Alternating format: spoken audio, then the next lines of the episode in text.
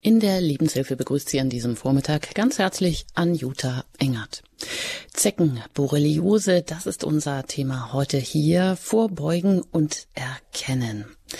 Ja, das Leben scheint immer mehr risikobehaftet zu sein. Sich bei einer Wanderung einfach mal ins hohe Gras zu flezen oder die Kinder im Wald verstecken spielen zu lassen, das kann gefährlich werden. Denn hier lauern Zecken, genauso wie im heimischen Garten oder aber auch im Stadtpark.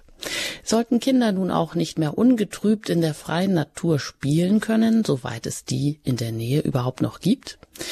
Wie gefährlich sind die von Zecken übertragenen Krankheiten, vor allem die Borreliose und auch FSME? Was sollte man tun bei einem Zeckenbiss und wie kann man sich sinnvoll schützen? Diese und weitere Fragen können Sie heute erfahren oder sich beantworten lassen von Dr. Astrid Breinlinger. Sie ist Vorsitzende des Borreliose und FSME Bund Deutschland. Das sind Sie seit dreieinhalb Jahren. Sie sind auch selbst betroffen von einer Borreliose gewesen und waren zehn Jahre lang krank und heute bezeichnen Sie sich wieder als genesen. Wir freuen uns, Sie heute hier begrüßen zu dürfen. Guten Morgen, Frau Dr. Breinlinger. Guten Morgen, Frau Engert. Ja, der Borreliose und FSME Bund Deutschland, das ist die größte und langjährige Patientenorganisation Deutschlands. Ähm, wenn ich nun so sage, Sie sind äh, selbst betroffen gewesen, nicht nur von einer Borreliose-Erkrankung, sondern auch davon, dass Sie die Erkrankung lange oder dass die Erkrankung lange unerkannt blieb, dass Sie auch nicht so ganz ernst genommen wurden mit Ihren Beschwerden. Ist das auch Teil des Problems, wenn wir über Borreliose sprechen, Frau Breinlinger? Ja, ich glaube, das äh, ist bei vielen Patienten so. Meine, die meisten Patienten gehen zum Arzt, weil sie einen Zeckenstich festgestellt haben, vielleicht sogar noch die Zecke drin haben in der Haut und sie sich entfernen lassen wollen. Ähm, wenn es gut läuft, wird der Arzt die Zecke entfernen, wird sagen, kommen Sie bitte in 14 Tagen nochmal wieder, dann machen wir dann einen Bluttest, falls die Zecke äh, eine Infektion an Sie weitergegeben hat, können wir das dann feststellen. Das ist so der Beginn äh, von Verläufen, die auf diese Weise noch ganz gut ausgehen können, dann bekommt nämlich der Patient oder die Patientin hoffentlich eine gute Behandlung. Ja, weil, falls das nicht so ist, haben Sie eine Zecke nicht einmal gesehen, wie mir das passiert ist. Ich weiß nicht, ob meine Infektion durch eine Zecke verursacht worden ist. Man sagt, es könnten auch Mücken oder Stechfliegen machen. Ich habe den Stich äh, im Grunde als völlig belanglos betrachtet bis ich äh, eine Rötung bekam, die sich um den Stich herum gebildet hat und die immer größer wurde. Und mit dieser Rötung bin ich dann zum Arzt gegangen. Der hat gedacht, naja, könnte äh, sein, ich mache mal einen Test. Da war es aber noch viel zu früh. Das war nach einer Woche, kurz nach, also sogar eine kurze Woche nach diesem Stich. Und äh, ich bekam also einen negativen Test der Arzt sagt, das ist ein Ekzem, keine Bange. Äh, wir verschreiben eine Salbe, das wird schon wieder. Und damit bin ich dann nach Hause geschickt worden. Aber es war kein Ekzem, es war eine Borreliose-Infektion, es war ein, eine sogenannte Wanderröte, die ich äh, auf der Haut hatte. Und diese Wanderröte ging auch nicht weg von der Creme, die ich verschrieben bekommen hatte. Das hätte also auch ein Arzt eigentlich erkennen müssen. Eine Wanderröte ist tatsächlich das erste und ganz klare Anzeichen einer Borreliose. Das Problem ist, nicht jeder bekommt diese Wanderröte, der eine Infektion erhalten hat durch eine Zecke. Diese Wanderröte erscheint, wir schätzen, nur in, sagen wir mal, 60, 50 bis 60 Prozent aller Fälle. Sie unterbrechen mich, wenn ich äh, zu schnell bin, ja? Ja, ja, ich, wir, wir sind im Gespräch, genau. genau. Sie sollen jetzt auch nicht den ganzen Fall vielleicht von A bis Z schildern, sondern ähm, wir gehen da vielleicht so ein bisschen nach und nach durch. Ja, jetzt gerne. ist mir auch aufgefallen, dass Sie auch immer gerne vom Zeckenbiss äh, sprechen und ich wollte einfach auch auf die klassischen Mythen und Irrtümer über Zecken zu sprechen kommen. Aber jetzt zählt wahrscheinlich, ähm, ob sie nun beißen oder stechen, ist vom Ergebnis her wahrscheinlich eher unerheblich. Tatsache ist wohl, dass diese Zecken Munde, Mundwerkzeuge mit Widerhaken haben, dass sie einen Stechrüssel haben, mit dem sie Blut saugen und mit dem Speichel dann auch ein Betäubungsmittel abgeben. Und das scheint ja jetzt das Tückische zu sein. Das heißt, der Biss oder Stich, der bleibt erstmal unbemerkt, richtig? Genau, genau, das ist richtig. Eine äh, Zecke lässt sich von Gräsern oder niedrigen Sträuchern abstreifen durch jemanden, der vorbeigeht. Äh, sie hält sich mit ihren zwei Vorderbeinen dann an Stoff, an Schuhen, an Haut fest und läuft los auf der Suche nach äh, einer Stelle, die gut zu stechen ist. Sie haben ganz richtig, eigentlich ist es nämlich ein Stich. Landläufig wird vom Biss gesprochen, aber ganz äh, korrekt wäre es ein Stich. Wenn sie dann an einer Stelle, zum Beispiel in der Kniekehle, angekommen ist, die Haut ist dort weich, dünn, äh, dort wird sie sich dann äh, niederlassen, um zu stechen. Und genau richtig, was Sie gesagt haben, äh, man merkt weder das Krabbeln noch den Stich. Ähm, das ist eine Eigenart der Zecken, ja, die sie halt schützen soll, damit sie zum Stich überhaupt kommen, zu ihrer Blutmahlzeit. Mhm. Ja, weitere Sachen oder die man, die immer so irrtümlich kursieren, es ist ja mal von der Zeckenschutzimpfung die Rede. Aber das ist eigentlich auch nicht ganz korrekt, oder? Nein, also ich bedauere das immer auch, wenn ich sehe die Schilder in den Arztpraxen, große Aufsteller, Zeckenschutzimpfung hier. Das ist sicher gut gemeint, aber es ist eigentlich nur eine Impfung gegen FSME, also die Frühsommer Meningoenzephalitis. Äh, diese Erkrankung, die ganz schwere Auswirkungen im Nervensystem haben kann, ähm, die aber in Deutschland äh, nur in den, im südlichen Teil bisher verbreitet ist, in den nördlichen Bundesländern eher noch ganz äh, zaghaft in bestimmten kleineren Herden. Man muss sich also nicht überall impfen lassen. Wenn man im Urlaub in Bayern zum Beispiel macht und viel wandern geht, da sollte man allerdings eine Impfung vorher in Anspruch nehmen.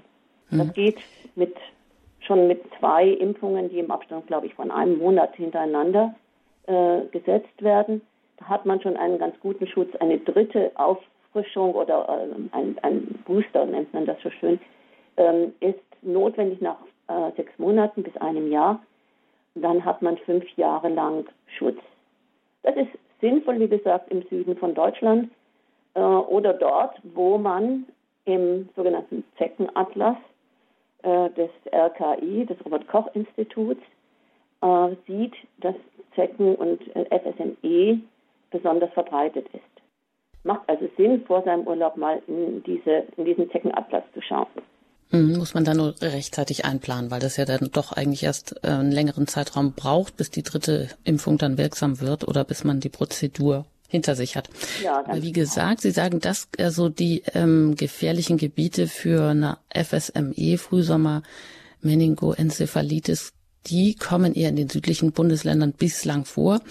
Ähm, gilt das aber auch für die Borreliose-Übertragung, wo es ja auch immer nur heißt, die gefährlichsten Vertreter der Parasiten werden, wären eben nur im Süden Deutschlands? Nein, das ist es leider nicht. Wir haben äh, Borreliose äh, tragende Zecken überall. Äh, in Deutschland, in den angrenzenden Nachbarländern, äh, bis nach Schweden hoch äh, ist Borreliose leider ziemlich verbreitet. Man schätzt, dass ungefähr 20 bis 30 Prozent der Zecken Borreliose in sich tragen oder Borrelien, um korrekt zu sein. In Deutschland haben wir ausgerechnet in den Bundesländern Thüringen, Sachsen, aber auch Bayern ähm, einen Schwerpunkt von äh, Borreliose-Fällen. Das ist jetzt erst durch eine Untersuchung äh, herausgekommen, die vor ein paar Wochen veröffentlicht worden ist. Da gibt es wohl besonders viele Fälle die in die Praxen dann getragen werden. Bevor wir weiter noch auf die Krankheit dann eingehen, die Zecken heißt es oder hieß es früher immer, die fallen eben nicht. Das heißt, früher hieß es, sie fallen von den Bäumen. Das ist aber auch nicht richtig. Nein, sie können sie äh, in Bodennähe viel besser erwerben. Äh, Zecken sind ja sehr kleine Tiere und ähm, Zecken haben einen Lebenszyklus, der gebunden ist an Säugetiere. Und äh, Säugetiere, kleine Säugetiere zum Beispiel, wie Mäuse, Ratten, Spitzmäuse, äh, sind gerne von Zecken besetzt. Von den ersten Stadien in der Entwicklung der Zecke, die heißen Nymphen, die sind so klein, dass man sie also kaum sieht, äh, ein, ein Mondkorn äh, vergleichbar. Und äh, in, diesem, in dieser ersten Phase nehmen sie auch ihre erste Blutmahlzeit von diesem kleinen Säugetier auf, werden dann größer, nehmen dann schließlich die, den Sprung zum Größeren, was ein Hase, ein Reh sein kann, äh, also ganz verschiedene Tiere. Ähm, daher sehen Sie schon, meistens findet das in Bodennähe statt. Und äh, die äh, dichte und feucht bleibende Vegetation ist ein sehr, sehr guter Platz für Zecken. Also Gestrüpp, dichtes mit äh, feuchten Stellen, in denen sich eine Zecke gut verstecken kann und überleben kann. Trockenheit ist für Zecken äh, sehr gefährlich. Das sind ideale Plätze und die sollte man möglichst entweder meiden oder nur gut geschützt durchstreifen. Hm. Das heißt, Zecken ähm, sind auch nicht nur im Sommer aktiv, sondern Sie können sogar auch noch, ähm, wenn es milde Winter gibt, also auch noch im Herbst ähm, aktiv sein bis oder ab sieben Grad. Ist das richtig? Ja, Zecken sind Überlebenskünstler. Ähm, sie, sie werden inaktiv, wenn es kälter ist als sechs, sieben Grad. Dann äh, verstecken sie sich irgendwo, wo sie noch genügend Feuchtigkeit haben. Sie können überleben äh, in, äh, im Frost über den Winter. Das macht ihnen überhaupt nichts aus. Sie können unter Wasser überleben. Sie können nur nicht überleben, wenn es trocken ist. Und äh, im Winter haben wir jetzt derzeit äh, ja zunehmend doch sehr milde Temperaturen. Und äh, es kann daher vorkommen, hatten wir mal so einen Fall, dass eine Zecke äh, erworben worden ist vom Weihnachtsbaum.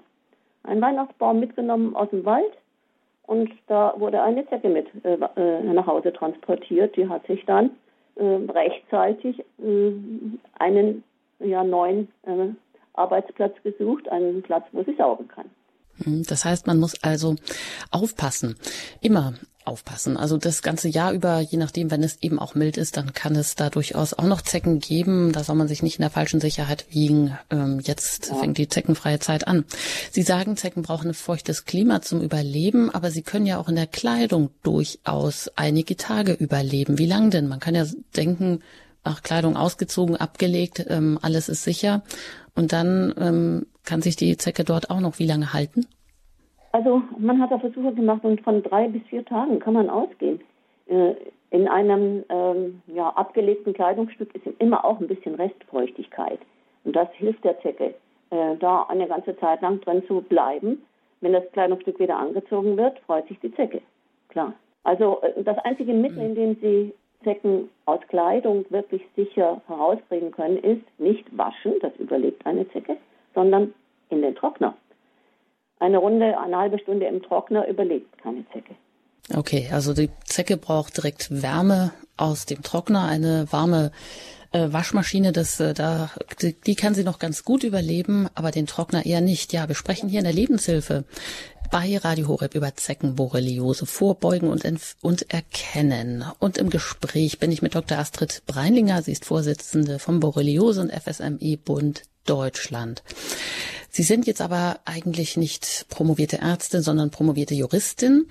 Das Besondere vielleicht ähm, an der Vereinigung oder am Bund ist, dass es eben eine Patientenorganisation ist. Sie üben dieses Amt als Vorsitzende auch ehrenamtlich aus.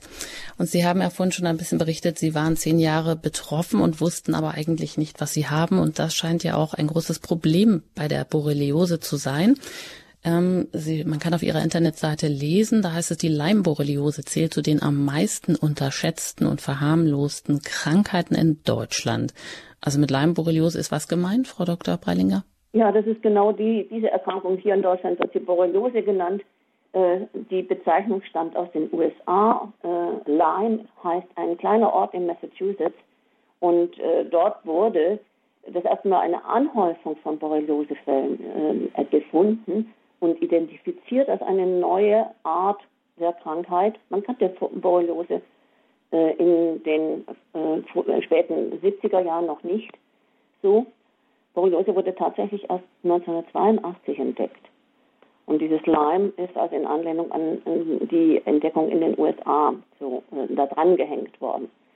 Das, was Sie zitiert haben, das hat uns gegenüber mal äh, der Patientenbeauftragte der Bundesregierung Zöller so gesagt.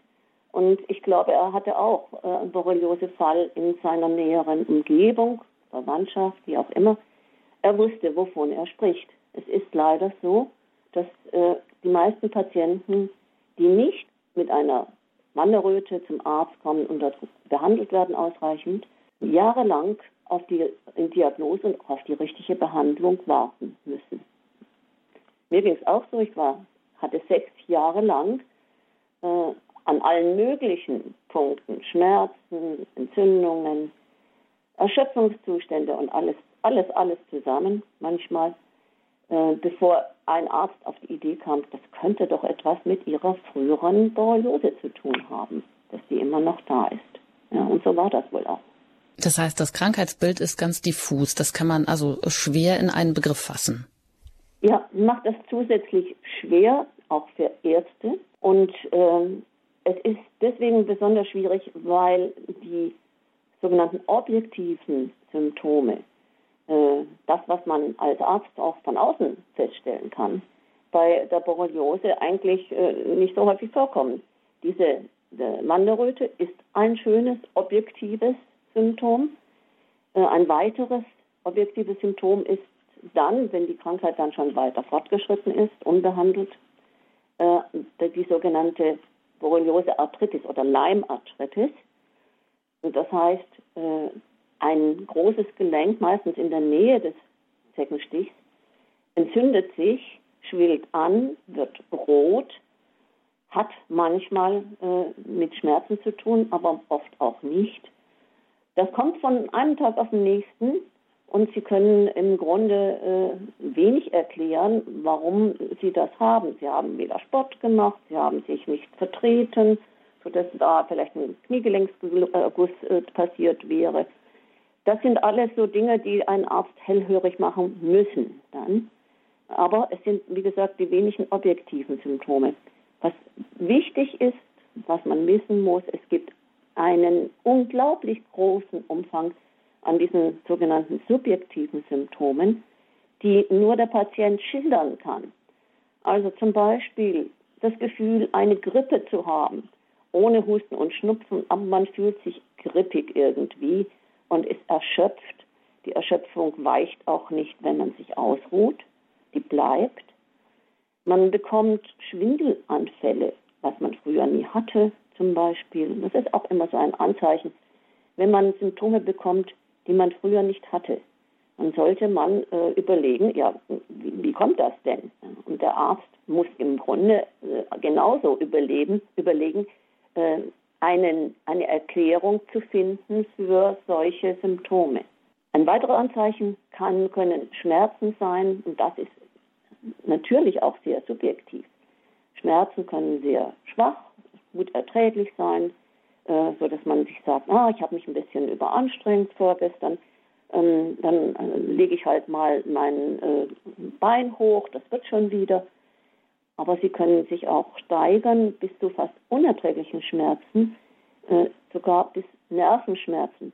Borrelien gehen nämlich auch ganz gerne in späteren Stadien in die Nerven und äh, verursachen dort Entzündungen und diese Entzündungen machen sich bemerkbar mit Schmerzen, die, wenn man das noch nicht erlebt hat, kaum zu beschreiben sind. Also wirklich unerträglich. Man kann nicht mehr liegen. Man muss aufstehen. Mitten in der Nacht kommen die sehr gerne, sehr oft. Und äh, natürlich ist die Nacht dann gelaufen. Äh, man ist am Tag müde, schon deswegen, weil man nicht geschlafen hat. Man ist gereizt das ist allerdings auch ein Symptom, das auftauchen kann. Äh, das Nervensystem ist ein, glaube ich, sogar bevorzugtes Ziel von Borrelien. Depressionen können vorkommen. Schwindelgefühle habe ich schon gesprochen darüber. Bis zu Lähmungen äh, können äh, passieren. Ich hatte eine sogenannte Frozen Shoulder. Das ist ein, eine Entzündung äh, im Schultergelenk. Ich konnte meinen Arm nicht mehr bewegen. Hat mit Lähmung jetzt da nicht so viel zu tun, aber äh, aus meiner Sicht war das schon damals auch schon ein Zeichen der Borreliose. Ein Orthopäde sieht jedes einzelne Symptom, behandelt das Knie, behandelt die Schulter, behandelt vielleicht die Rückenschmerzen, die auftauchen. Ja, aber das große Ganze, dass dahinter eine Infektion steht, die man wirklich als Infektion behandeln sollte, das wird leider sehr oft übersehen. Gerade in diesen späteren Stadien.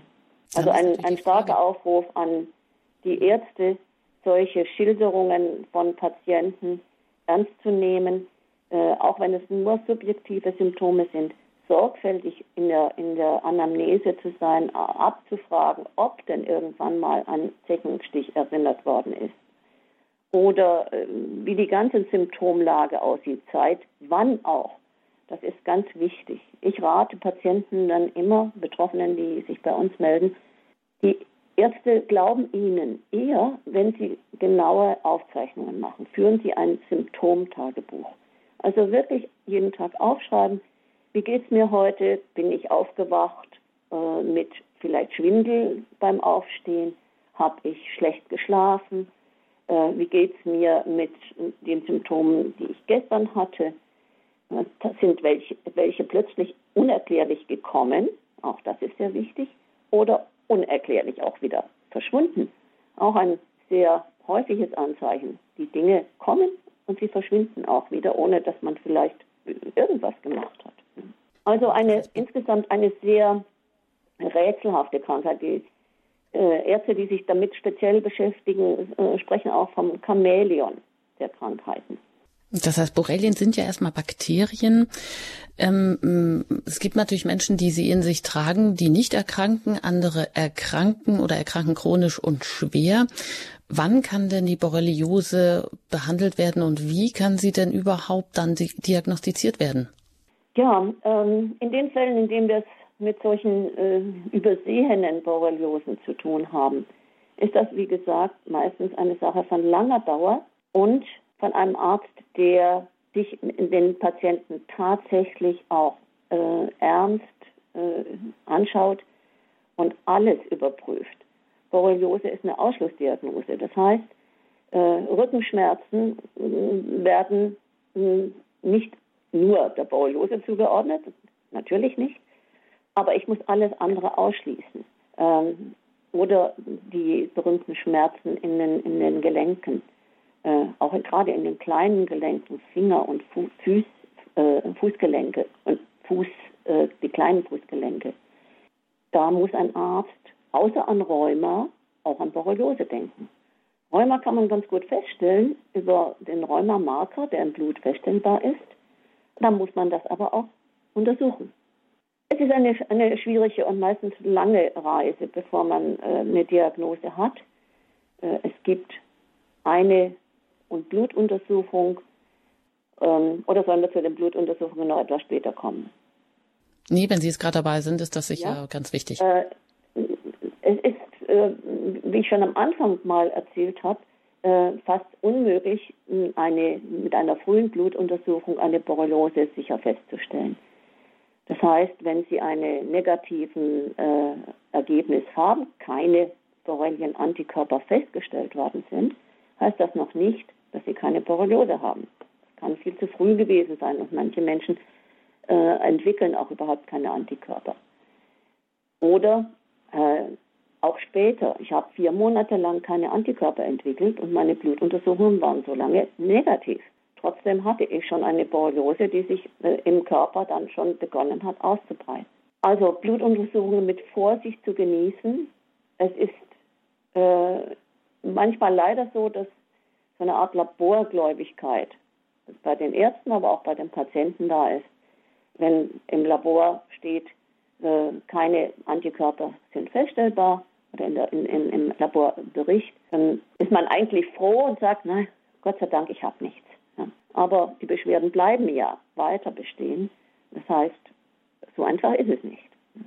Eine Blutuntersuchung, die bei länger andauernden Borreliosen von den Borreliose-Spezialisten gemacht wird, heißt Lymph Lymphozyten-Transformationstest, kurz LTT.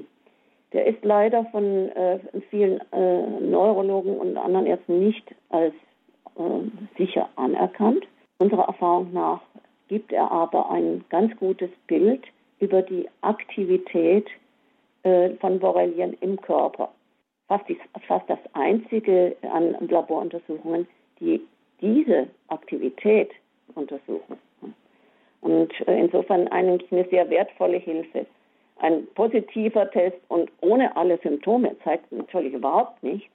Symptome zeigen als allererstes äh, den Ansatz für weitere Untersuchungen auf, aber sie sind bedeutsam für sich selbst. Der Arzt muss die Symptome selbst werten und in ihrem Zusammenklang und in ihrem Auftauchen bewerten. Hm, nennen Sie das vielleicht nochmal, diesen Lymphozyten, wie haben Sie gesagt? Lymphozyten-Transformationstest, LTT. Hm. Das ist, wie gesagt, kein, also kein Test, den jeder und jedes Labor machen kann. Mhm. Ähm, auch ziemlich kompliziert. Es dauert über eine Woche, bevor man das Ergebnis hat. Aber aus meiner Erfahrung heraus ein, äh, eine wesentliche Hilfe in der Feststellung. Vor allem für verschleppte Borreliosen. Genau. Richtig? Ja.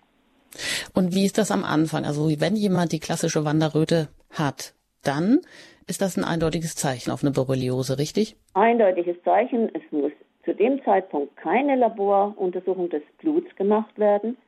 Äh, der Arzt schreibt ein, Attest, ein, ein, Rezept für ein Antibiotikum aus und äh, der Patient nimmt das meistens über drei bis vier Wochen. So lange dauert es tatsächlich, um die Borrelien, äh, die Erreger, zu zerstören im Körper, ähm, weil Borrelien eine sehr lange äh, Teilungszeit haben und man äh, solche Bakterien nur in einer bestimmten Lebensphase nämlich ihrer Teilung, äh, mit einem Antibiotikum überhaupt erreichen und, und zerstören kann. Das heißt, am Anfang entdeckt, früh entdeckt, kann man die Borreliose mit Antibiotikabehandlung über drei bis vier Wochen eigentlich gut behandeln. Ganz genau. Andere? Das ist, hm. das ist äh, die Chance und das Fenster, äh, das äh, genutzt werden muss. Ähm, vielleicht deswegen sagen auch viele, ach, Borreliose leicht zu behandeln, gar kein Problem. Ja, aber die Fälle, in denen äh, eine Borreliose verschleppt wird, die tauchen dann leider doch bei uns auf ne, und fragen um Rat. Hm. Ja, darüber sprechen wir heute und auch Sie können über uns jetzt gleich oder Frau Dr. Astrid Brandlinger um Rat fragen. Hier in der Lebenshilfe Zeckenborreliose, unser Thema heute vorbeugen und erkennen. Und auf das Stichwort Vorbeugen wollen wir jetzt im zweiten Teil natürlich auch noch intensiv zu sprechen kommen. Was tut man bei einem Zeckenstich? Wie äh, sollte man die Zecke entfernen, die Stelle desinfizieren? Welche Werkzeuge sind sinnvoll? Und auch da gibt es so einige Irrtümer, die sich hartnäckig halten. Also Sie sind herzlich eingeladen, sich auch zu Wort zu melden mit Ihren Fragen rund um das Thema Zecken und wie man eine Zeckenborreliose erkennen kann. Sie erreichen uns jetzt hier unter der 089 517 008 008, die Hörernummer von Radio Horeb. Jetzt hier für die Lebenshilfe und wenn Sie Radio Horeb im Auto hören über DRB Plus oder mobil unterwegs sind, dann wählen Sie natürlich zuerst die 0049 vorneweg und dann die 89517 008 008. Nach der Musik geht es hier gleich weiter mit unserem Thema Zeckenborreliose.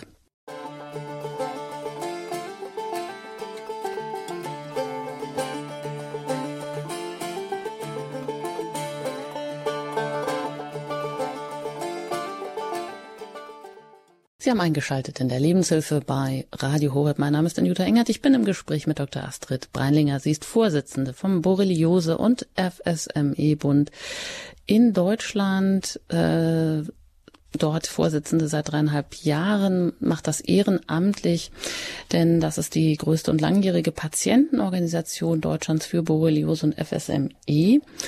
Und wenn Sie mögen. Wenn Sie Fragen haben rund um Zecken, dann können Sie diese Fragen jetzt hier an Frau Breindinger stellen. Sie erreichen uns unter der 089 517 008 008 und die Gelegenheit haben schon einige ergriffen, den Hörer eben dabei auch und die erste Hörerin, die ich aus Hürth begrüßen darf, ist Frau äh, Chichon.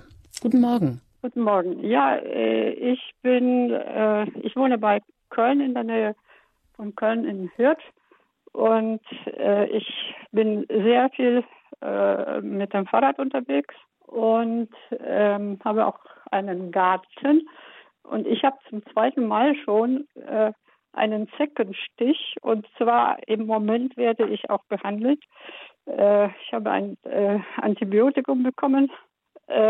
Und es hat mich natürlich äh, jetzt äh, äh, Frage, ist die Frage, wie ist es äh, jetzt mit äh, äh der äh, Vorsorge? Äh, man sagt immer äh, einsprühen und sowas. Hilft das denn?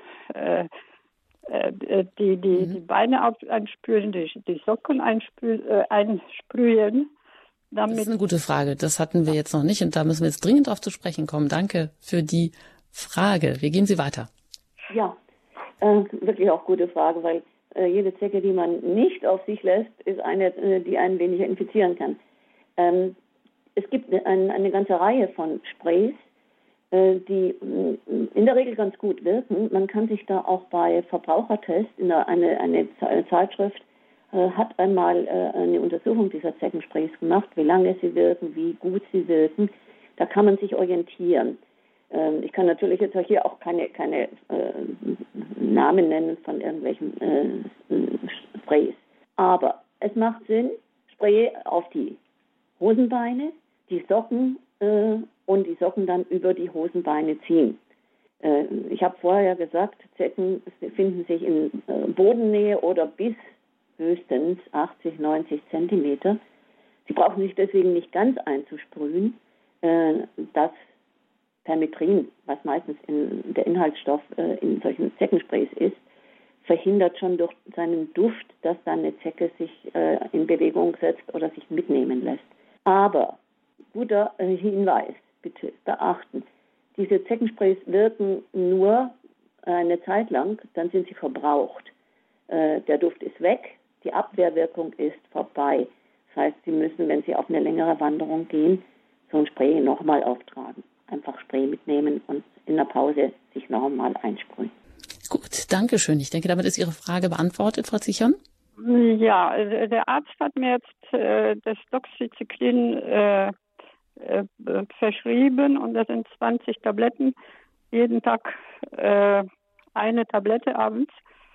Ähm, das ist jetzt besser. Ich hatte äh, tatsächlich Krämpfe in den äh, also in Oberschenkeln und äh, mitten in der Nacht. Äh, den Zeckenbiss habe ich eigentlich in der Nacht gemerkt.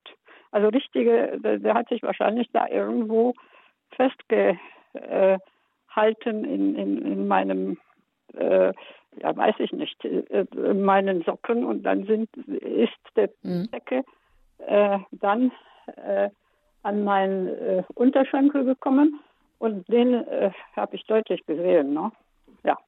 So. Gut. Äh, muss ich jetzt. Die Frage ist jetzt vielleicht noch, ähm, wie lange das Antibiotikum genommen werden muss. Das ist jetzt sicherlich hier nochmal wichtig zum Abschluss. Ja, wahrscheinlich haben Sie drei Wochen äh, eine äh, Packung bekommen. Wenn 20 Stück drin sind, sind das also knapp drei Wochen, die Sie nehmen, dieses Medikament nehmen. Das reicht am Anfang aus, wahrscheinlich. Gut. Alles Gute Ihnen und genau, also die Behandlung nicht absetzen, das ist wahrscheinlich wichtig. Weiter geht's an die Donau. Da bin ich verbunden mit einer anonymen Hörerin. Ich grüße Sie hier in der Sendung. Guten Morgen. Ähm, grüß Gott, Frau Breininger und, und ähm, Frau Engert.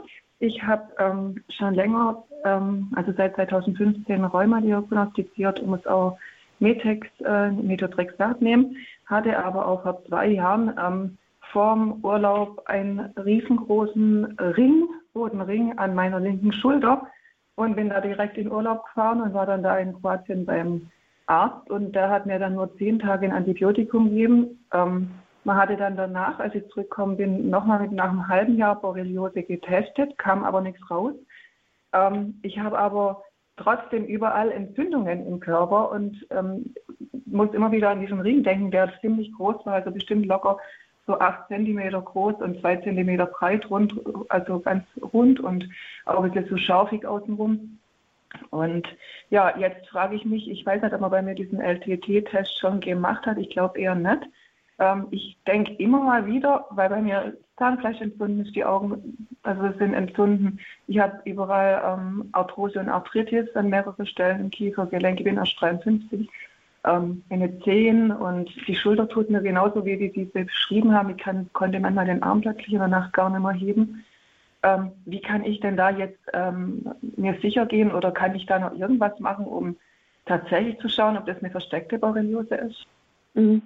Ja, das ist schwierig. Also ich muss vorne auch sagen, ich mache natürlich keine ärztliche Beratung hier. Ich kann nur aus Erfahrung sprechen.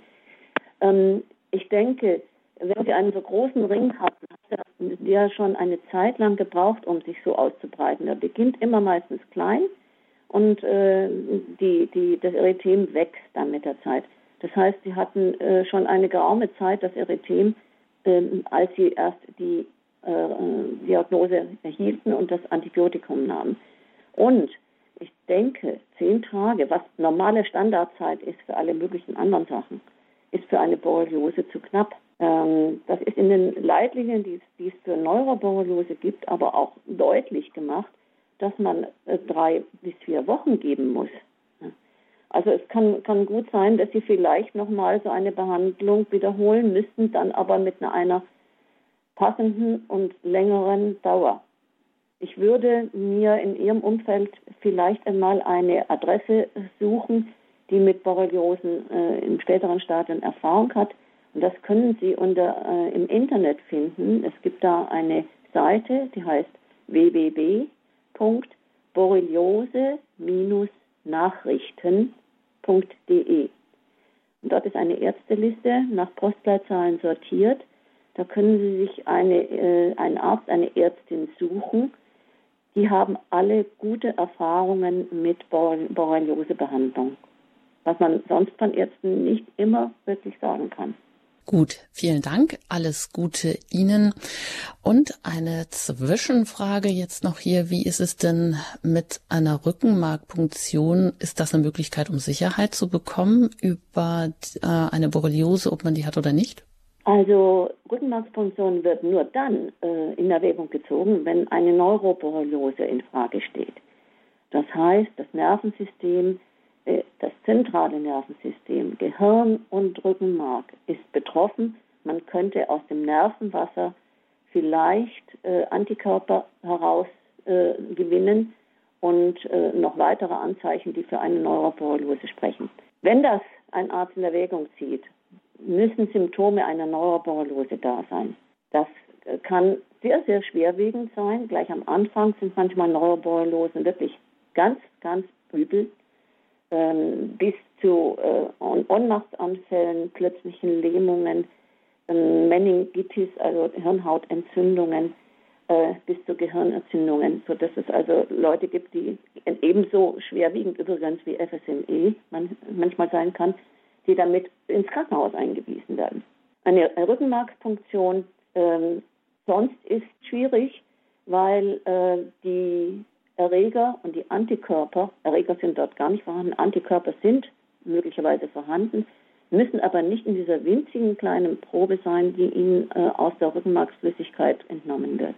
Insofern haben wir äh, oder haben wir oft die Erfahrung gemacht, dass Patienten zur Rückenmarkspunktion äh, gekommen sind. Es wurde negativ festgestellt, also keine Antikörper, und sie erhielten dann keine weitere Behandlung. Das ist ein bisschen ein schwieriges Thema dann. Und ist diese Neuroborreliose eher selten, ganz kurz noch? Neuroborreliose ist, ist seltener am Anfang, also als, als quasi Einstieg in die Borreliose. Aber leider entwickelt sich Borreliose unbehandelt immer mehr in die Richtung auch Nervensystem, sodass Nerven betroffen sind, äh, nicht unbedingt das zentrale Nervensystem, aber eben zum Beispiel in Händen, Füßen, Rücken. Äh, da hat man dann schon mal Nervenstörungen. Das stellt man allerdings nicht fest über eine äh, Lumbalpunktion. Gut, Ein kompliziertes Thema Zeckenborreliose vorbeugen und erkennen hier bei uns in der Lebenshilfe bei Radio Horeb. Sie können uns erreichen unter der 089 517 008 008. Ihre Fragen direkt an Frau Breinlinger stellen. Sie ist Vorsitzende des Borreliose- und FSME-Bundes Deutschlands. Weiter geht's jetzt nach Ravensburg. Dort wartet Frau Kliens. Ich darf Sie hier begrüßen. Einen schönen guten Morgen, Frau Engert, Frau Dr. Breinlinger. Wunderbar, dieses Thema. Ich kann Ihren Leidensweg sehr gut nachvollziehen, denn die chronische Borreliose ist tatsächlich ein Kreuz. Vor 26 Jahren muss ich wohl einen ja unbemerkten Zeckenstich insofern gehabt haben. Ich habe die Zecke zwar mal kurz gesehen, wo ich mich abends gewaschen habe. Ich habe Unkraut gejätet. Da war nie eine Rötung. Und für mich war die Zecke dann entweder äh, selbst äh, weggelaufen oder ich kann es nicht sagen oder sie ist so unter die Haut gegangen. Auf alle Fälle wurde ich dann zehn Jahre vom Internisten eigentlich hingehalten. All diese Schmerzen, die Sie aufgeführt haben, die habe ich also bis zum Augeninfarkt, Frauenarzt, überall alles ausgetrocknet. Ich habe Schmerzen Tag und Nacht. Und dann wurde ich auch zum Neurologen geschickt. Ähm, der hat gesagt, erschrecken Sie nicht, Sie haben keine Depression, aber ich gebe Ihnen Antidepressivum. Äh, keine Angst, das ist, setzt man auch bei solchen Schmerzen ein. Er hat aber nie einen Zeckentest gemacht. Und zehn Jahre später hat mich der Internist dann endlich mal zum leitenden Orthopäden hier geschickt mit dem Verdacht auf Fibromyalgie. Ich habe den Arzt, der ist zwar bekannt, noch nie gesehen. Der hat keinen Bluttest gemacht, keine Röntgenaufnahmen. Der sagt, Sie haben hochgradig Rheuma. Dann habe ich gesagt, wie können Sie das sagen? Sie sehen mich zum ersten Mal, Sie gucken jetzt eigentlich gerade mal erst in den Computer, Sie schauen mich gar nicht an. Er hat dann später Röntgenaufnahmen gemacht, also Rheuma nicht. Aber jetzt machen wir noch den Western Blot Test. Und das ergab, sie müssen vor circa zehn Jahren einen bösen Zeckenstich gehabt haben. Und dann habe ich mich erst da erinnert, dass ich damals eine gesehen habe, aber die war dann auch weg. Und dann habe ich 43 Antibiotika hintereinander bekommen. Ich also, habe meine Mutter zur Vollpflege gehabt. Ich wusste nicht mehr, wie ich in den Keller runterkomme. Und mein Internist hat gesagt, wie kann man nach, wenn das schon zehn Jahre zurückliegt, Sie jetzt noch mit 43 Antibiotika kurieren wollen. Das hört sich ja richtig ähm, schlimm an. Also ich habe die Schmerzen heute noch. Ich, ich werde schier wahnsinnig. Ich habe jetzt im Februar diesen Augeninfarkt gehabt. Ich bin für den Frauenarzt, für den Augenarzt, ich bin ein Phänomen für die ganze Medizin. Seitdem wurde nichts mehr unternommen, weil der Internist sagt, das ist ja eh schon chronisch. Äh, und das heißt, diese Antibiose hat bei Ihnen jetzt nichts mehr gebracht? Nee, das war hm. mit lauter vielleicht Ihre Frage noch weiter an die Frau geworden.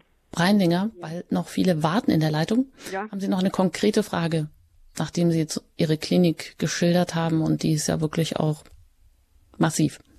Eine Frage hätte ich ganz, ich gehe immer ins Reformhaus und wir haben ein zusätzlich neues Reformhaus in Ravensburg und da hat habe ich das ganz beiläufig gesagt, die Verkäuferin kenne ich jetzt so viel wie noch nicht.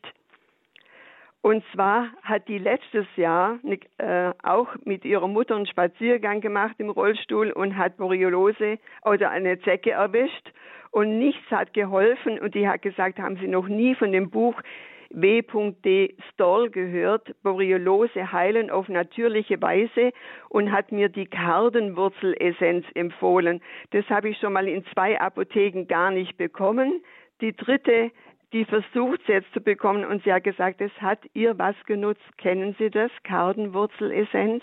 Ja, das, das äh, wird gerne äh, ja, empfohlen. Es wirkt nicht bei allen und äh, nicht immer. Und äh, es ist eine Glückssache. Man kann es ausprobieren. Ähm, Karde hat eine starke, ja, pflanzliche antibiotische Wirkung. Von daher kann es, kann es nützlich sein.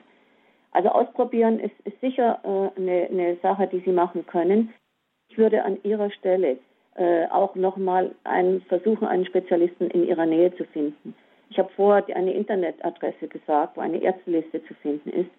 Da könnten Sie auch gucken. Es ist äh, zum Beispiel in Ulm ein, ein Arzt, der, der auch, auch noch Kassenpatienten äh, betreut. Wir haben leider äh, viele, viele Ärzte, die die Kassenpraxis nicht mehr führen, sondern nur noch privat behandeln. Und das macht für viele Borreliose-Kranke wirklich schwierig.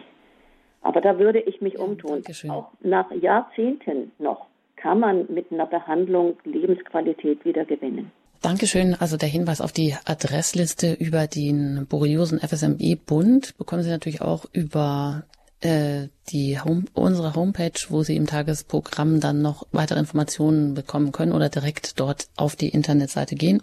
Kardenwurzelessenz, so hieß das. Ist das richtig oder wie schreibt man das noch?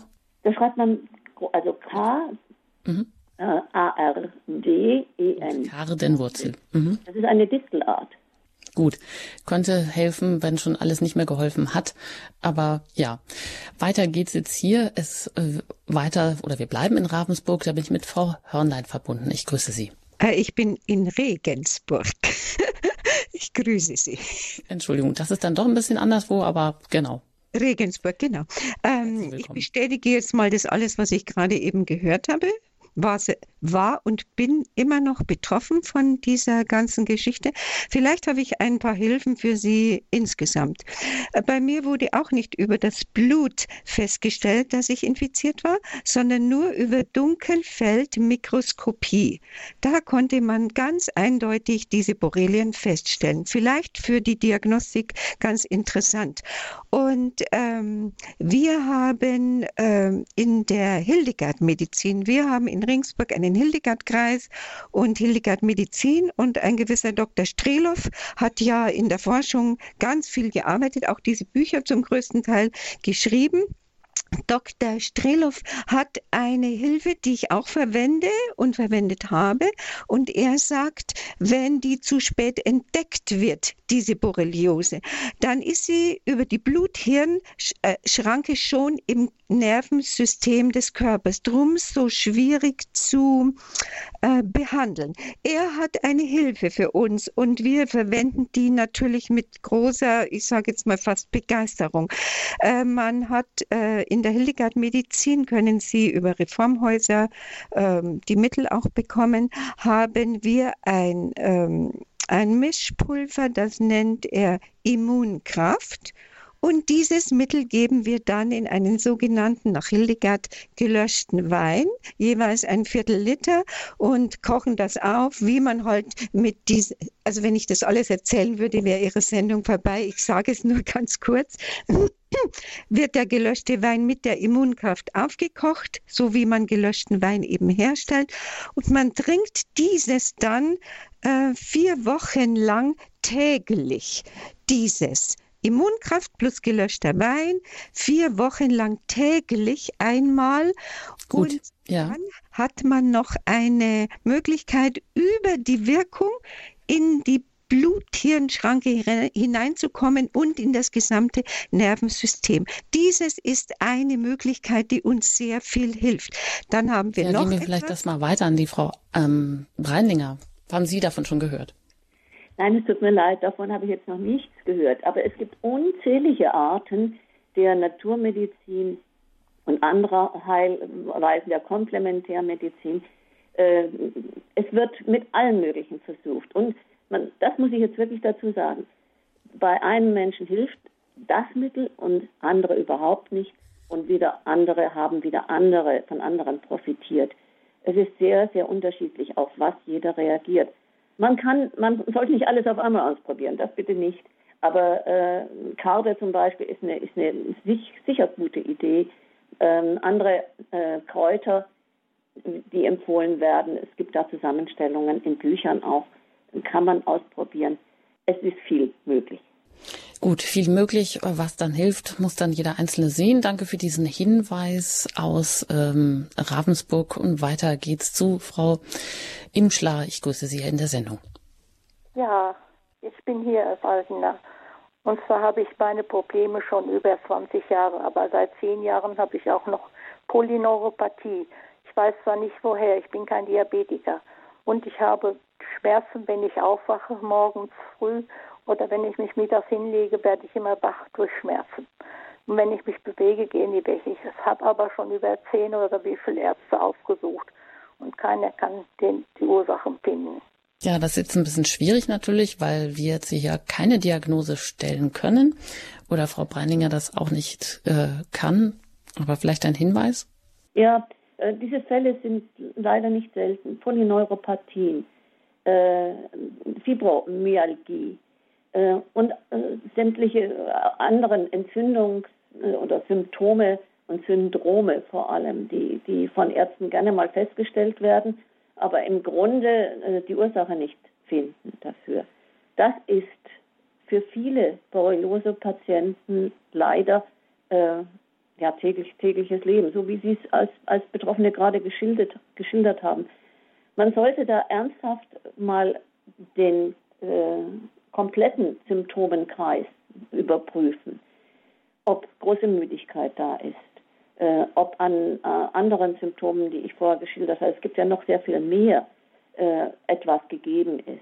Und da mal eine Übersicht schaffen, damit ein Arzt mit diesem kompletten Satz an Symptomen vielleicht sich doch einmal befasst mit der Frage, könnte es vielleicht Borreliose sein? Gut, danke schön ähm, für diese Frage und weiter geht's in die Nähe von München und da bin ich mit einer anonymen Hörerin verbunden. Ich grüße Sie hier in der Sendung. Ja, hallo, ich bin ein Herr. Entschuldigung. Äh, ich habe eine Frage und zwar, weil ich hatte vor einem Jahr äh, Borreliose, also Zeckenstich.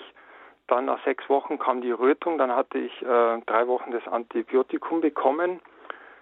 Ähm, dann ist eben diese Rötung weggegangen und dann hatte ich, also nach der Antibiotikumbehandlung, sehr starke Schmerzen, also in die Beine und in die Arme bekommen. Und ähm, auch zwei Monate nach der Zecke wurde dann aber keine Borreliose festgestellt. Jetzt meine Frage, ob diese Schmerzen eben von der Zecke kommen könnten. Und eine Blutuntersuchung hat auch noch letzten Herbst gegeben, dass ich Toxoplasmose hatte. Also das ist irgendwas von einer Katze, ob das auch die Zecke übertragen könnte. Hm. Also zur, zur letzten Frage gleich mal zuerst. Äh, Toxoplasmose äh, wird äh, über Katzen meistens äh, erworben, aber nicht von Zecken. Äh, Zecken haben im Gepäck äh, eben gerne Borreliose und viele andere Krankheiten, die wir hier noch gar nicht angesprochen haben, die aber auch ziemlich selten sind in Deutschland. Ähm, ihre Schmerzen in den Armen und Beinen, ja, es, es könnte was mit der Borreliose zu tun haben. Und Sie sollten vielleicht doch nochmal den Arzt bitten, einen Western Blot-Test jetzt zu machen. Ja. Ähm, nach so viel Zeit, die vergangen ist, müsste der eigentlich anschlagen, und er könnte Ihnen auch benennen dann, welche äh, Borrelienunterart eventuell bei Ihnen äh, im System ist, in Ihrem Körper ist. Und äh, ein Arzt würde von einem solchen Testergebnis sich dann vermutlich auch überzeugen lassen, dass man nochmal in eine Behandlung einsteigen muss. Ich weiß nicht, Sie haben nicht gesagt, wie lange Sie die Antibiose, äh, die erste gemacht haben.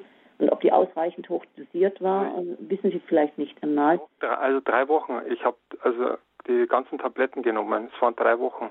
Drei Wochen, ja. Und wahrscheinlich auch Doxycyclin. Das wird immer gegeben. Das weiß ich leider nicht mehr. Ja, also. ja, ja. Äh, aber wie gesagt, je, je länger eine solche Entzündung und Borreliose ist ja auch eine Entzündung im Körper ist, desto schwieriger äh, ist es, sie zu behandeln, desto intensiver muss behandelt werden, desto länger muss ein Medikament gegeben werden und vielleicht auch höher dosiert. Und wenn das nicht geschehen ist, kann es sein, dass sich Restbestände der Borrelien im Körper halten und sich äh, dann bei Gelegenheit wieder zeigen ja, mit Beschwerden. Heißt dann aber auch, das haben wir jetzt eigentlich schon öfters gehört, dass ähm, selbst nach einer dreiwöchigen Antibiotikabehandlung das nicht offensichtlich erfolgreich angeschlagen ist, wenn man das mal so sagen kann. Das, das kann gut sein. Wir haben diese Fälle dauernd äh, bei unseren äh, Anfragern. Ähm, die haben sich halt äh, mit dem roten Fleck erstmal drei Wochen lang äh, nicht, nicht befasst, sind dann erst zum Arzt gegangen und der Arzt macht die Standardanwendung, Standardmedikation, drei Wochen Doxycyclin, 200 Milligramm am Tag das ist in diesem Fall vermutlich dann zu wenig und zu kurz. Hm. Das ist natürlich jetzt auch wenig, ähm, ja, also ich meine, das ist ja dann schon ein bisschen frustrierend, wenn man das dann drei Wochen, ja, ohne Erfolg eingenommen hat, weil das ja dann auch wiederum Nebenwirkungen mit sich bringt. Was, also Sie sagen, vier Wochen müsste es mindestens gegeben werden. Das ist Das ist abhängig davon, mit äh, welchen Beschwerden der Patient kommt, wie lange der Zeckenstich schon her ist, von, von der Menge an, an Infekt, infektiösem Material, das sie abbekommen haben von der Zecke. Das wissen sie aber nie. Das ist, ist ja intern. Also das ist ein kleines Mabank-Spiel. Drei Wochen ist die Regel, aber eben, wenn man schon ein paar Wochen lang krank ist, eben möglicherweise zu kurz. Jetzt hatten Sie ja noch von mehrfach äh, viel das Stichwort Western Blot Test. Was ist das jetzt genau? Ja, der Western Blot Test ist der Test, der nach äh, einem ersten Test, der ELISA heißt, geschrieben ELISA, ähm, und der ein reiner Suchtest ist, äh, dann wird, wenn der positiv war, der Western Blot Test gemacht. Und der Western Blot Test ist auch eine Blutuntersuchung, ebenfalls auf Antikörper, aber auf viel spezifischere. Äh, der Western Blot Test lässt, kann feststellen, welche Unterart von Borrelien äh, die Symptome verursacht. Manchmal hat man mehrere Unterarten, das ist gar nicht äh, so selten. Und ähm, die sind alle mit spezifischen Beschwerden verbunden. Also äh, hat eine bestimmte Unterart zum Beispiel eben nur die oder hauptsächlich das Symptom äh, Gelenkschmerzen. Und man kann aus den verschiedenen äh, Banden, nennt man das, sind Reaktionszeichen, die im Test äh, äh, erscheinen, kann man erkennen, ähm, wie weit ungefähr die Infektion ist. Aber das ist ein Thema, das beherrschen wahrscheinlich Ärzte und Labore nicht immer so perfekt.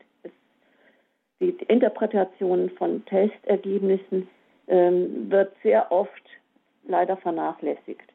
Und ich habe auch schon Fälle erlebt, wo ein äh, Patient kam mit einer klaren, äh, mit klaren Ergebnis von späten Antikörpern, die der Körper erst bildet, wenn ein, eine Infektion schon ein paar Wochen unterwegs ist.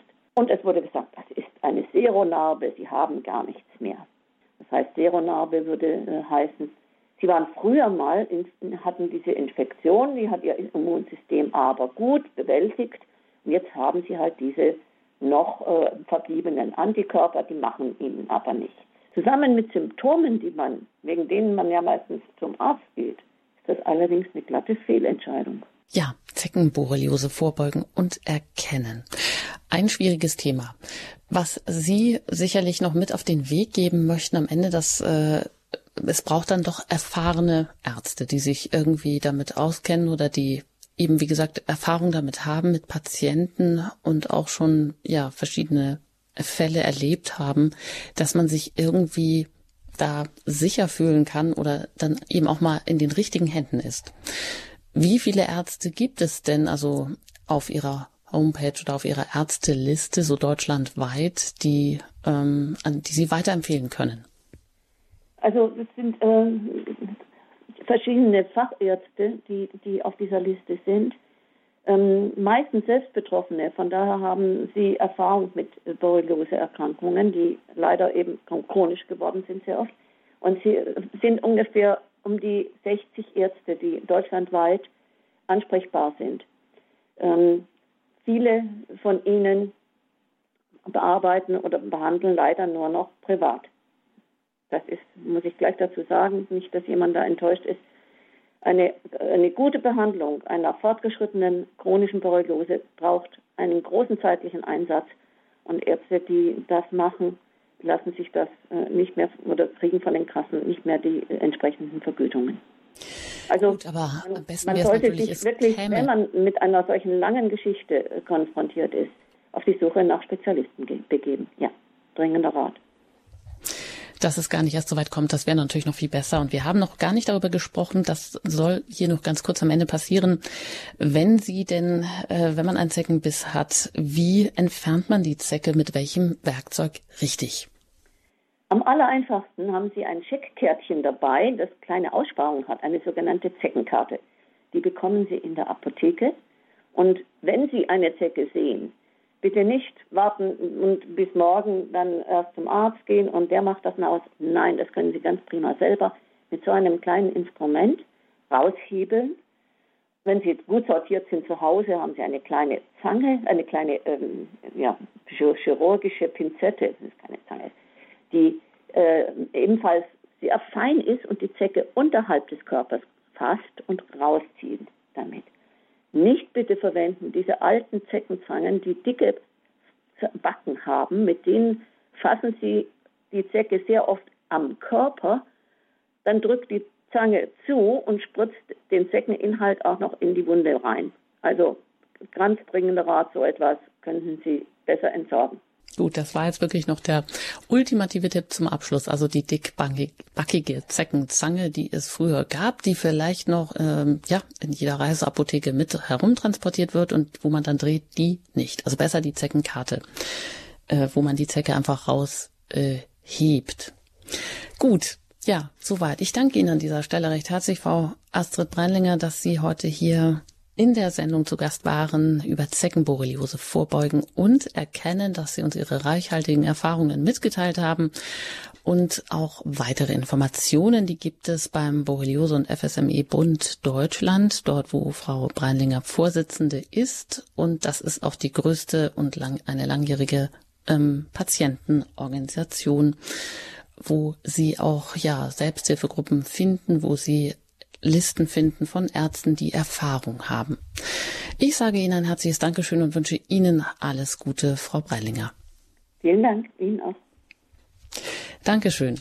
Ja, alle weiteren Informationen über das Thema oder weitere Informationen, wie Sie auch an den FSME und Borreliosebund kommen, das erfahren Sie auch über unsere Homepage unter horeb.org. Im Tagesprogramm finden Sie da immer noch ähm, einen Infobutton, auf dem Sie weitere Informationen abrufen können. Diese und andere Sendungen können Sie natürlich immer auch gerne bei uns in der Mediathek noch einmal anhören.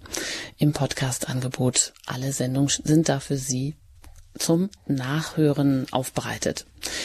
Ich danke Ihnen recht herzlich für das, Ihr Interesse und auch fürs Anrufen. Ich wünsche Ihnen noch einen gesegneten Tag. Es verabschiedet sich Ihre Anjuta Engert.